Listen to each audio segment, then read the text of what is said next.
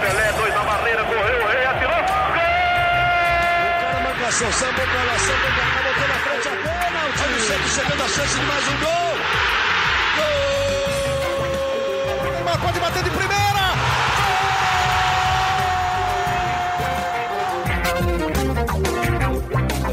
Um orgulho que nem todos podem ter. Eu sou Leonardo Bianchi, esse daqui é o GE Santos, nosso podcast semanal do Peixe aqui no Globoesporte.com. Tô aqui com meu time de setoristas sedentos por informação e que começaram a semana pegando fogo on fire, né? Como diriam um poeta. Gabriel dos Santos, tudo bem, Gabriel?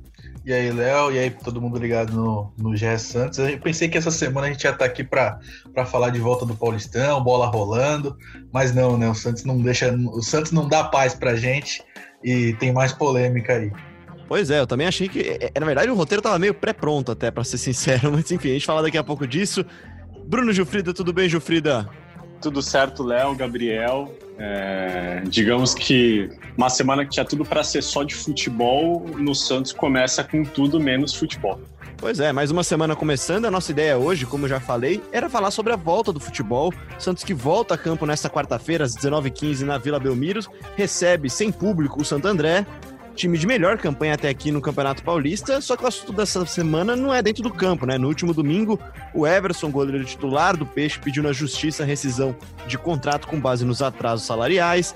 Nessa segunda-feira, outro titular, Eduardo Sacha, também seguiu esse caminho. E ainda tem também o Yuri Alberto, que no final da semana passada se desligou do Santos, né? Teve encerrado seu vínculo com o Santos, deixa o clube, enfim. Era uma semana de recomeço, uma semana que acho que o torcedor via com uma certa esperança de voltar até a felicidade de ter seu time em campo, né, Gabriel e Jufrida? Só que virou uma semana de incerteza e acho que dá pra dizer já, Jufrida, uma semana de revolta do torcedor, né? E se a gente já esperava ter um outro roteiro pro podcast, o roteiro depois do roteiro foi rasgado também. A gente terminou de gravar, novidade no Santos, coisa quente acontecendo, conversas mais quentes acontecendo entre torcida organizada e o presidente José Carlos Pérez. Bruno Gilfrido, o que aconteceu nesse meio tempo entre a nossa gravação e a publicação do podcast GE Santos dessa semana?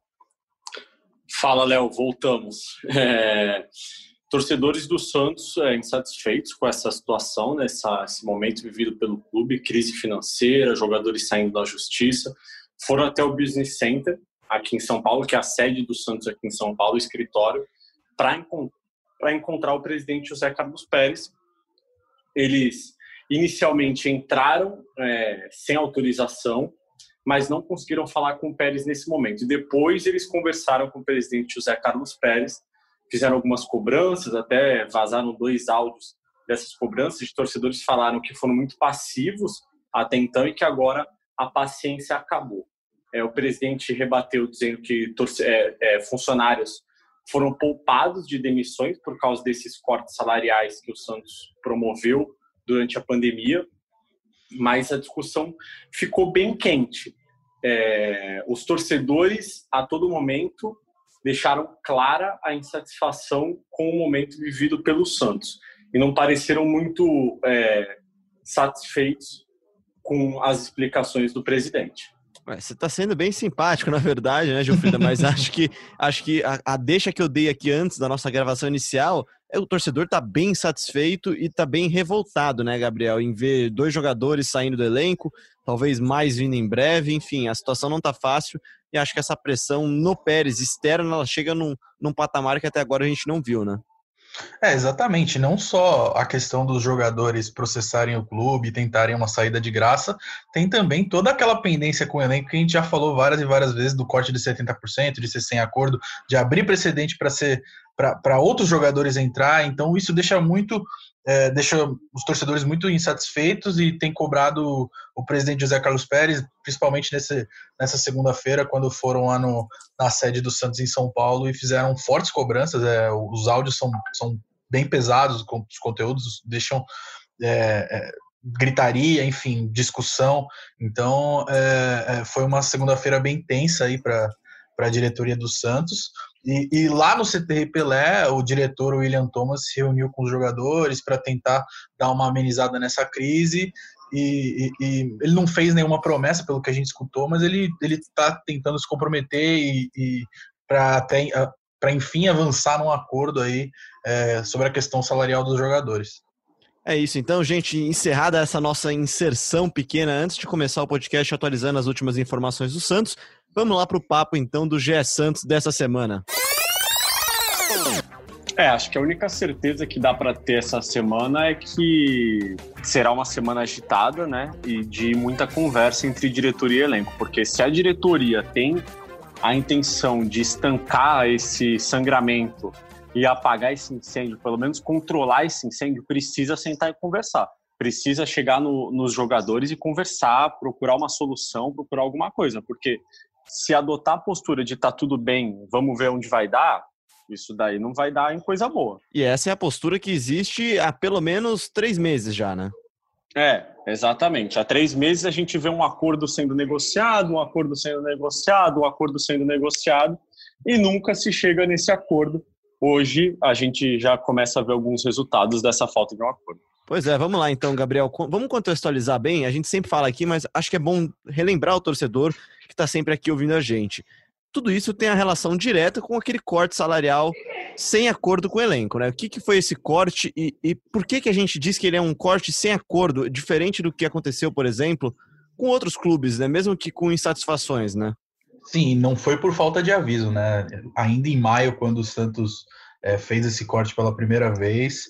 É, a gente no Globoesporte.com ouviu especialistas, todos alertaram para esse risco que o Santos correria depois de três meses. O que, contextualizando resumidamente, é, o que os jogadores pedem na justiça é a rescisão unilateral do contrato porque não receberam o que, o que tinham direito nos últimos três meses, como, como diz a Lei Pelé.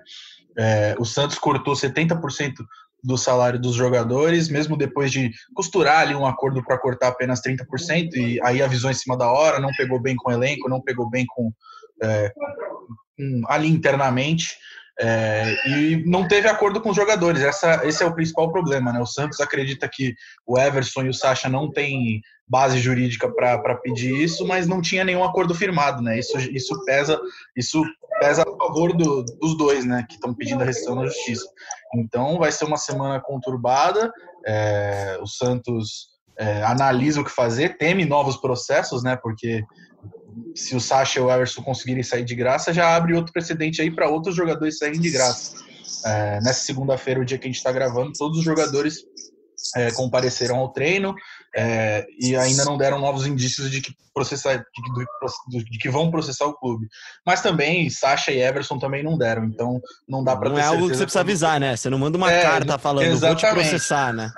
Exatamente, exatamente. Então, o que a gente tem de informação até o momento é, é que apenas Everson e Sacha entraram na justiça É, é, é, bom a gente contextualizar. No dia 19 do 5, a gente publicou aqui no globesport.com.br podcast, também nas outras plataformas, o episódio 46 do Gé Santos, que era Entenda os riscos jurídicos que o Santos corre com as reduções salariais. Foi uma matéria que o Gabriel e o Gilfrida fizeram naquela semana, a gente destrinchou melhor ela no podcast e explicou exatamente isso. O Santos, ele ele conta com a boa vontade. A, a gente tem, tem muitos especialistas que dizem que na justiça talvez os jogadores não consigam a rescisão por causa desse momento diferente, né, de pandemia, mas Gilfrida, não dá para você contar com isso para manter o seu elenco, né? É, lá atrás a, o Gabriel até fez essa matéria falando dos riscos, né, com, conversou com especialistas, e conversando com algumas pessoas dentro do Santos, até conversei com Pedro Felipe, que é, é um dos advogados do clube à época, e ele nos deu uma entrevista falando que é, o Santos entendia os riscos, admitia os riscos, mas acreditava que o corte era a única saída para pagar os salários. De acordo com ele, foi feito um levantamento e o Santos, é, o, o, departamento financeiro do Santos mostrou, olha, se a gente quiser pagar salário pelos próximos três meses, a gente só tem condições de pagar 30% por mês. Se a gente pagar 100%, se a gente quiser pagar 100% do salário dos jogadores, a gente vai precisar demitir 150 funcionários. O Santos então achou melhor não demitir 150 funcionários e decidiu cortar o salário dos jogadores. A grande questão é que isso foi feito, como a gente já falou aqui, e acho que é importante repetir, porque essa é a grande questão, é a forma como isso foi feito. Lá atrás, o corte foi feito sem um acordo, os jogadores ficaram sabendo no dia do pagamento por um e-mail que foi enviado a eles, como foi enviado para todos os funcionários do clube. Aquele e-mail de RH, né? E-mail com Aquele e-mail de RH. direcionado isso. aos funcionários, né? Isso, exatamente. Aquele meio que todo mundo recebe, as pessoas ficam respondendo para todo mundo. Então, os jogadores também receberam e ficaram sabendo assim que o corte não seria de 30%, seria de 70%. Isso incomodou muito os jogadores. E eles deixaram levar a situação. A situação foi se desenrolando. É, e só que chegou no momento que alguns deles, até o momento, Sasha e Everson, é, desistiram do acordo e foram para a justiça. E aí você pode contestar a razão deles terem ido para a justiça. O Everson, por exemplo, está na mira do Atlético Mineiro. E muito se fala que ele vai para o Atlético Mineiro.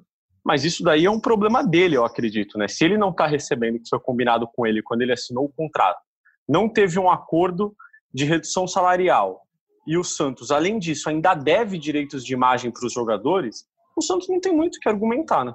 É, se ele vai sair por uma porta, quem deixou essa porta aberta, na verdade, é o Santos, né? E acho que é bom a gente falar então do Everson, ô, ô Gilfrida, porque no caso do Everson, não são só esses 30%, né? Não são só, no caso, os 70% que ele deixou de receber nesse acordo sem acordo dos últimos três meses. Tem também direito de imagem, né? Isso, não só não, né? No caso do é, no caso de todos os jogadores que recebem dessa, Ou seja, dessa maneira. Não é um problema, não é um, a crise ela não é causada pela pandemia, ela é agravada, né?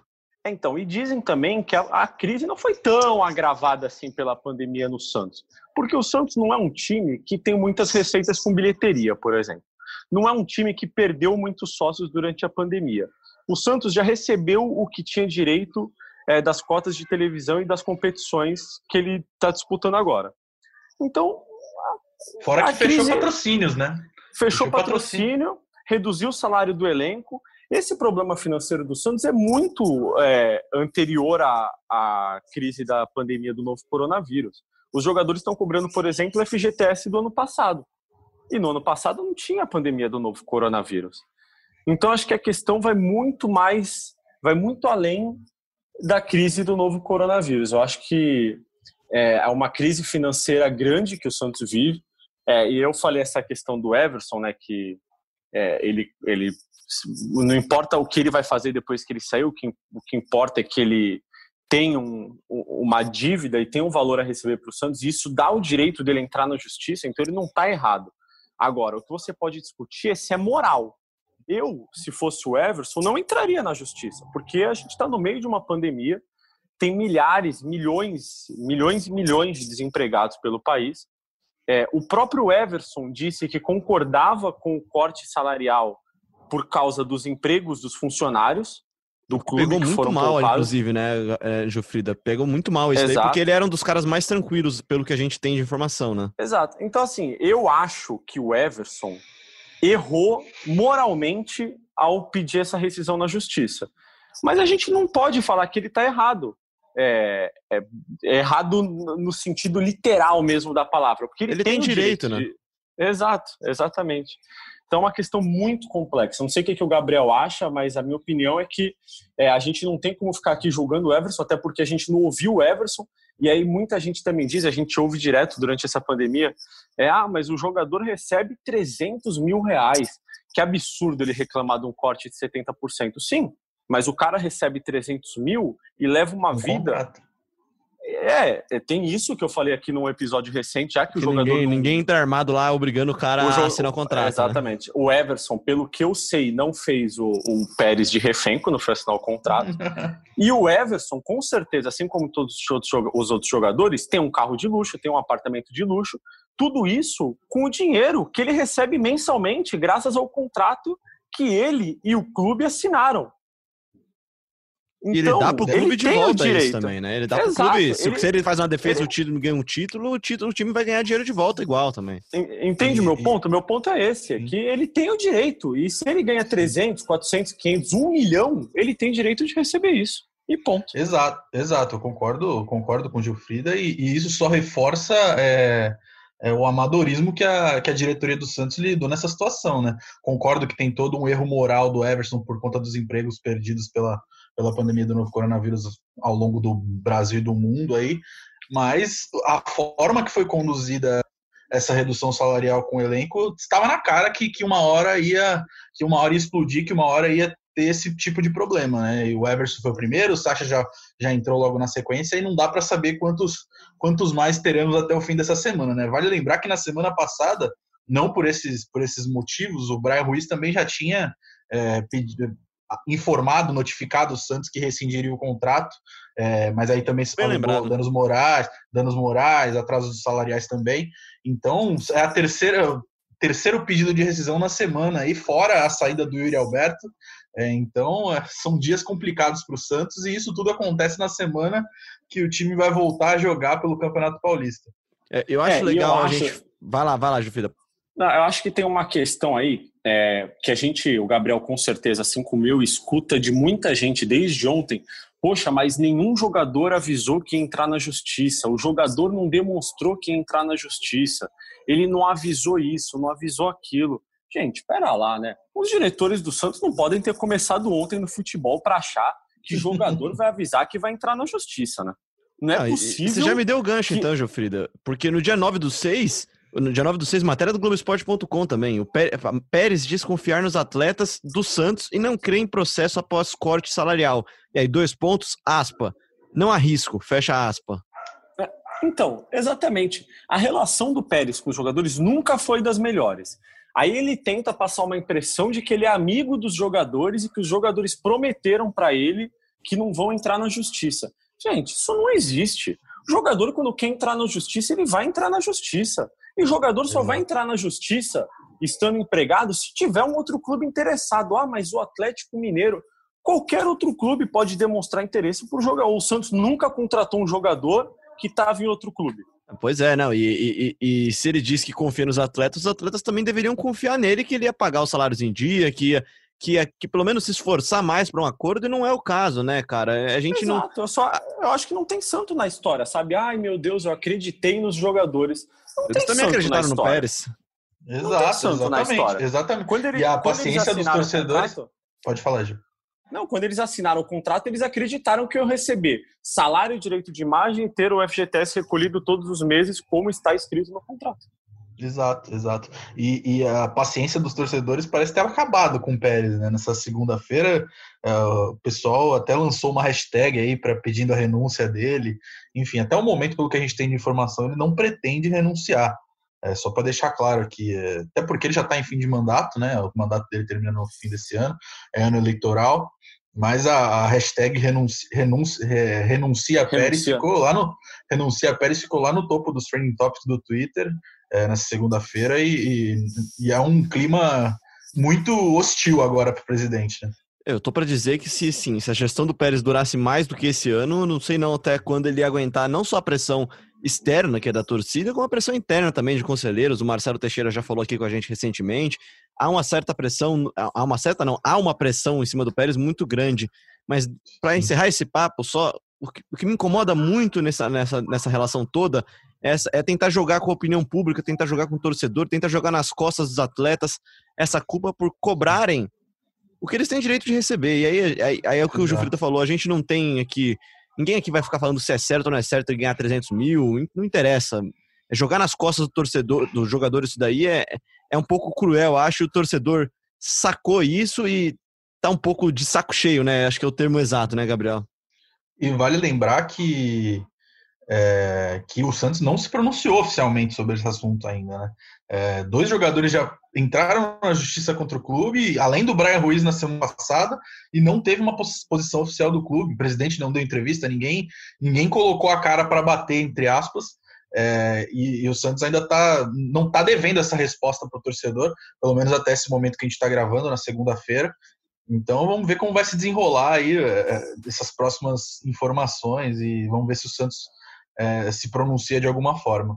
É, e se não quiser falar com a imprensa, né, porque aparentemente o Santos não, não tá muito afim nos últimos tempos, fale com o torcedor direto, então, né? O torcedor que quer saber não é só o Gilfrido, o Gabriel e eu que queremos saber. Vamos mudar um pouquinho de assunto, então, gente. Mais um tema recorrente também.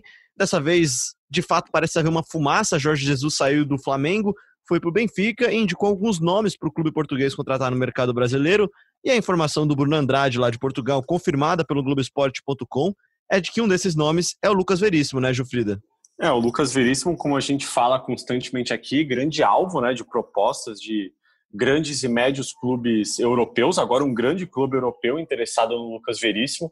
Eu acho o Lucas Veríssimo um ótimo jogador, acho inclusive melhor que o Gustavo Henrique, que foi levado pelo Jorge Jesus para o Flamengo.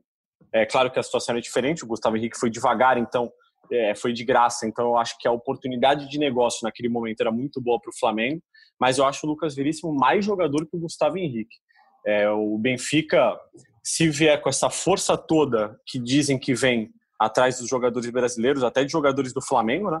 Eu acho que vai ser difícil do Santos segurar, ainda mais no meio dessa crise financeira. Exato, e o Santos não tem nem poder de negociação agora, né? Todo Nenhum mundo já está sabendo, é, todo mundo já está sabendo a, situação financeira do clube, atletas entrando na justiça contra o clube, é, jogadores saindo para time, time rival, entre aspas é, como no caso do Yuri Alberto. Então, o poder de negociação do Santos nesse momento é zero, né?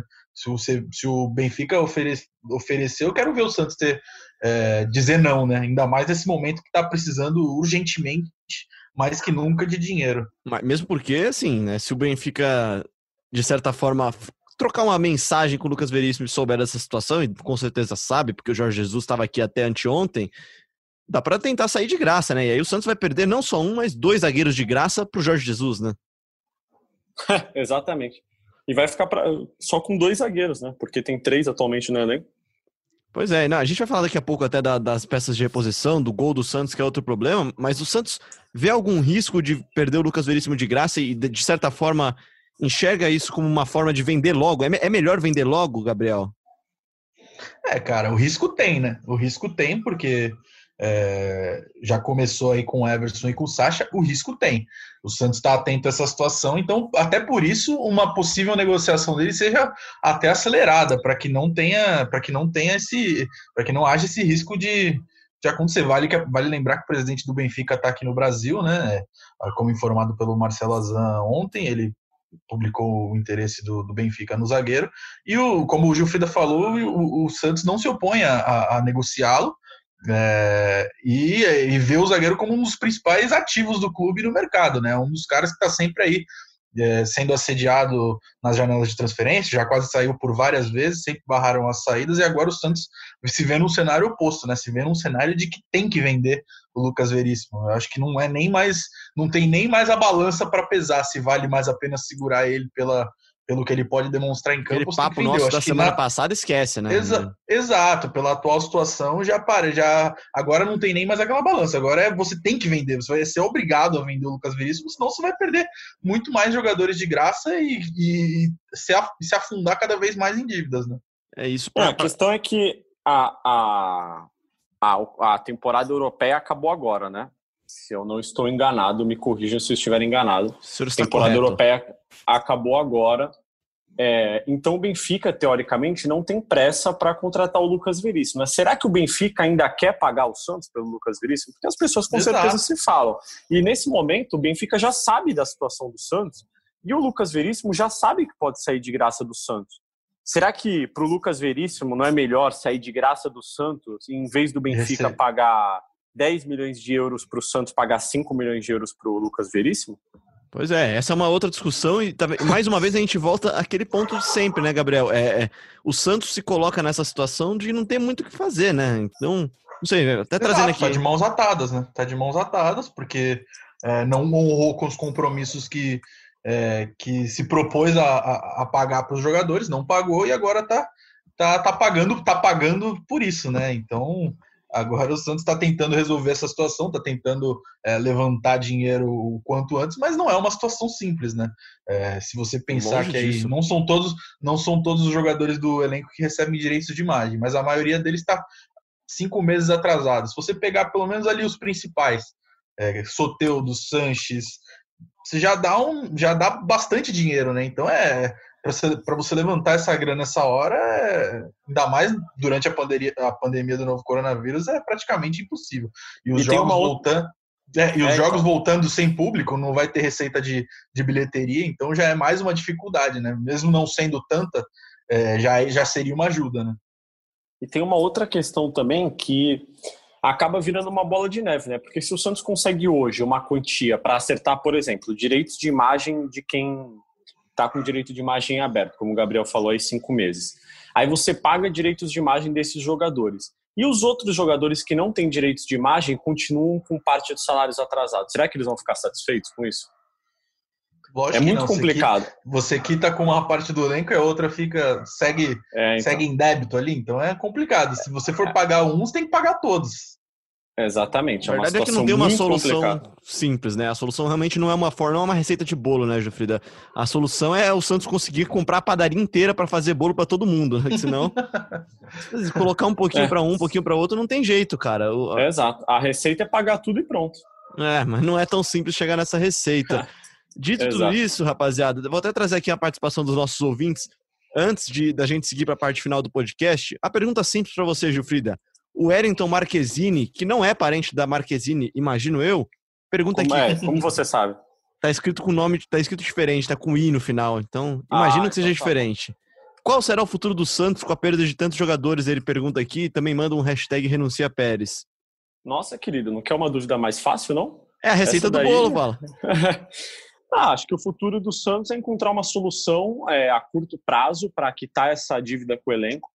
É, você pega um empréstimo, talvez, e a questão é você ter credibilidade no mercado para conseguir esse empréstimo.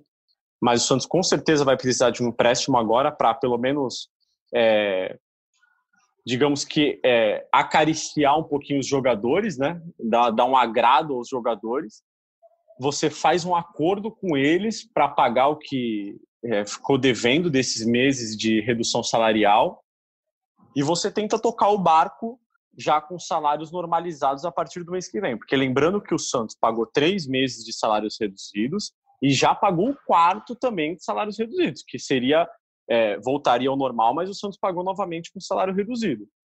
O, o acordo, entre aspas, inicial, a ideia inicial era de três meses. Então, acho que a, a- a receita, e eu não estou dizendo que isso é fácil, agora E não é. tem que ser. Não é, com certeza não é, é muito difícil.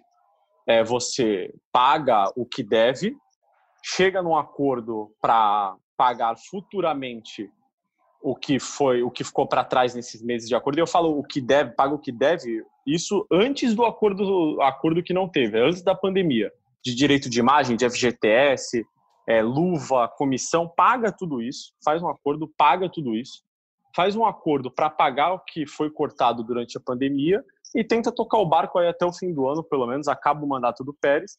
E acho que ele já não pensava em reeleição, acho que com toda essa situação fica ainda mais difícil.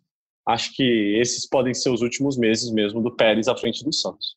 Eu Acho que o torcedor com certeza espera isso, acho que dá para dizer agora. Trazendo uma outra pergunta sobre mercado, Gabriel, o Eduardo Lima Júnior pergunta aqui sobre as saídas, fala que isso já aconteceu e que, que agora é hora de dar oportunidade para a base, também é outra solução caseira dessa forma, né? Mas também não- só ela não resolve, né?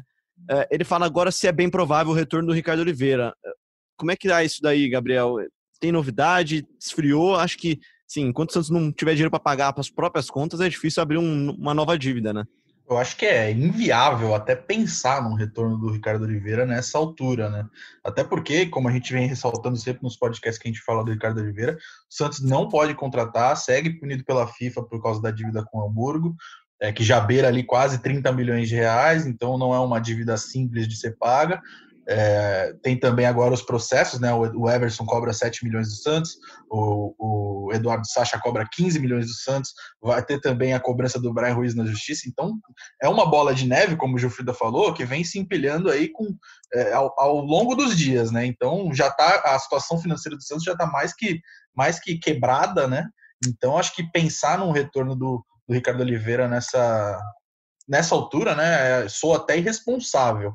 É, com todas as dívidas que o clube tem para pagar. É, também acho que a solução aí para o Gesualdo nesse, nessa retomada vai ser apostar na base, né? Já promoveu dois garotos, o Anderson Ceará, que renovou nesse último fim de semana, e o Ivonei, então acho que é cada vez, acho que vai ser cada vez mais normal a gente ver é, os meninos da Vila ganhando chances no profissional, até porque o, o Santos não tem um elenco é, enxuto, não tem um elenco grande, quer dizer, e, e ainda perdeu, do- perdeu dois titulares, né? Porque mesmo que o Everson e o Sacha não consigam a rescisão na justiça, é, fica totalmente insustentável, para né? ele, é insustentável para eles, pra eles voltarem a vestir a camisa do Santos um dia.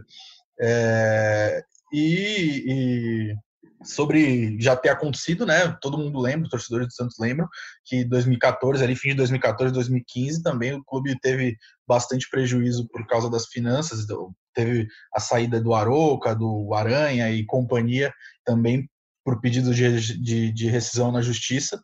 Então é um cenário que vem se repetindo aí cinco anos depois, mas agora acho que parece a situação parece um pouco mais grave, até por causa da pilha de dívidas que o Santos está tá acumulando aí nos últimos meses, barra anos. É, o que dá para dizer é que tudo isso é muito triste, o torcedor que não tem nada a ver com isso fica em casa sem poder fazer muita coisa. Dito tudo isso, rapaziada, para encerrar o podcast, que time então que o Gesualdo Ferreira deve e pode levar a campo nessa quarta-feira às 19h15 na Vila Belmiro para Santos e Santo André, partida que você acompanha ao vivo e com exclusividade no Premier. Acho que a primeira dúvida já respondida de prontidão é no gol, né, Gilfrida? Goleiro é o Vladimir, né? Com certeza, finalmente chegou a hora do Vladimir, né? Tá tantos anos no clube, sempre tão fiel ao clube, é, sempre demonstrou seu carinho, agora vai ser titular.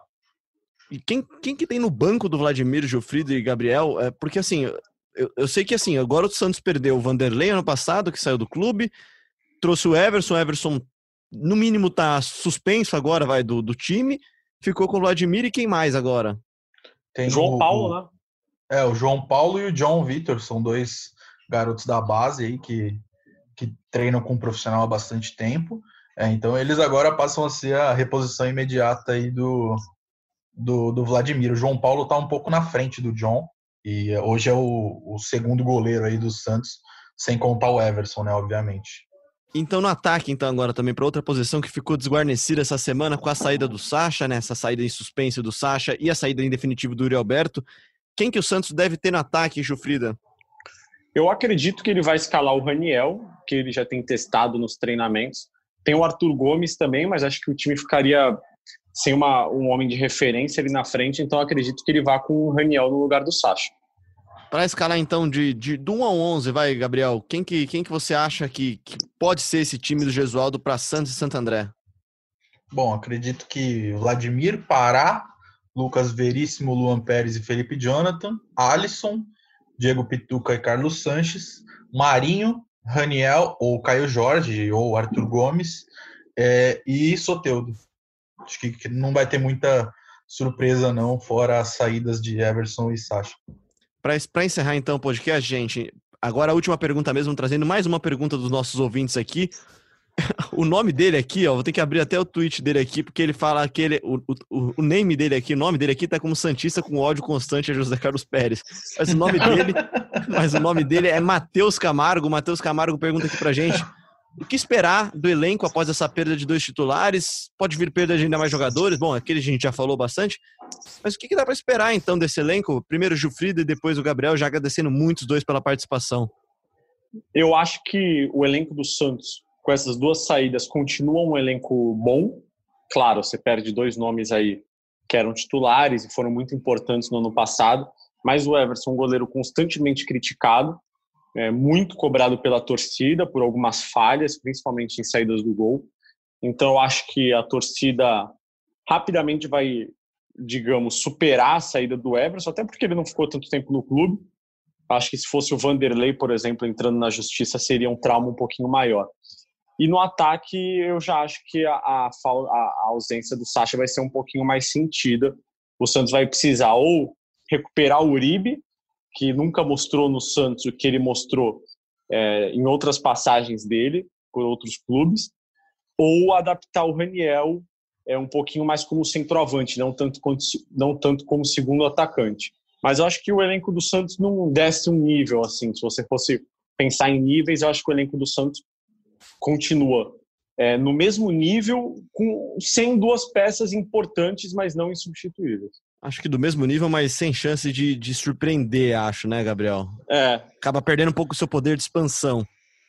É, na realidade, eu, eu acho a, a saída do Sacha muito ruim para o Santos. Eu acho muito ruim mesmo, porque eu via o Sacha como um dos principais jogadores é, desde o ano passado, né? Ano passado, vale lembrar que ele começou a temporada na lista de transferências e depois é, conseguiu, é, evoluiu, né? Conseguiu ganhar moral com o São Paulo, é, que, que, que observa ele né, de longe, digamos assim. É, e, e, se tornou uma, Dá uma peça paquerada, ali... né, na verdade, né? É, exatamente. Se tornou uma peça muito importante ali no pro esquema que o Santos joga, né? Não vejo o Raniel com essa mobilidade que o Sacha é, tinha no ataque. Eu acho que vai ter que mudar um pouco a característica, é, se for ele mesmo escolhido para ser o centroavante. Gostaria de ver o Caio Jorge nessa função, porque é a função que ele que ele joga. Gostaria de, de ver essa evolução dele. Nesse ano ele está mostrando mais.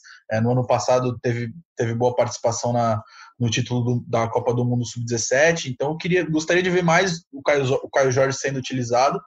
É, sobre o Everson, eu concordo com, com o Gilfrido. Acho que, é, fora a, a, dívida que ele vai deixar, a, a, o, o, prejuízo financeiro que ele vai dar para o Santos, eu não creio que os torcedores vão sentir muita falta dele. Já era muito contestado há bastante tempo.